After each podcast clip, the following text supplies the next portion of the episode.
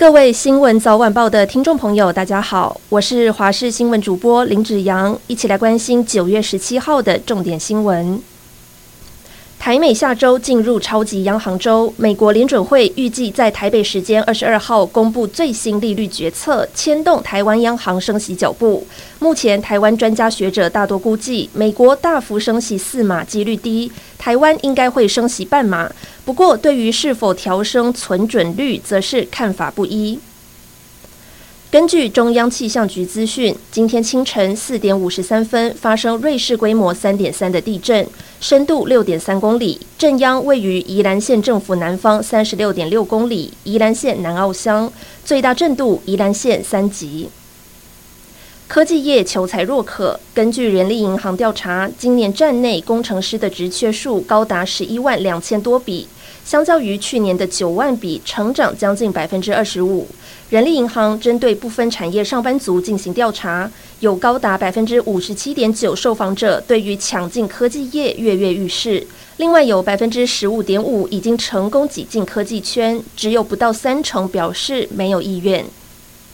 日皇德仁与皇后雅子今天将搭乘日本政府专机从东京出发，前往英国出席九月十九号举行的英国女王伊丽莎白二世国葬。这是德仁二零一九年五月即位后首度出访。日本电视台新闻网报道，日本政府昨天内阁会议决定，日皇德仁伉俪前往英国出席英国女王伊丽莎白二世国葬。今天，日皇德仁伉俪将会从东京羽田机场搭乘政府专机启程，专机将于伦敦时间下午飞抵英国伦敦郊外的斯坦斯特德机场。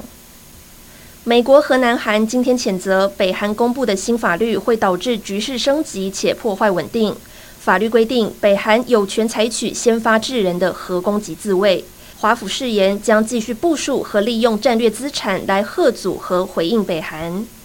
德国国防部长兰布雷特告诉路透社，德国目前聚焦在俄罗斯与乌克兰之间的战争，不代表没有在盯着其他地区的安全局势发展。德国持续关切中国军事集结以及中俄联合演习，并在德国与印度太平洋地区存在感升高之际，表明致力于维护印太地区以规则为基础的秩序。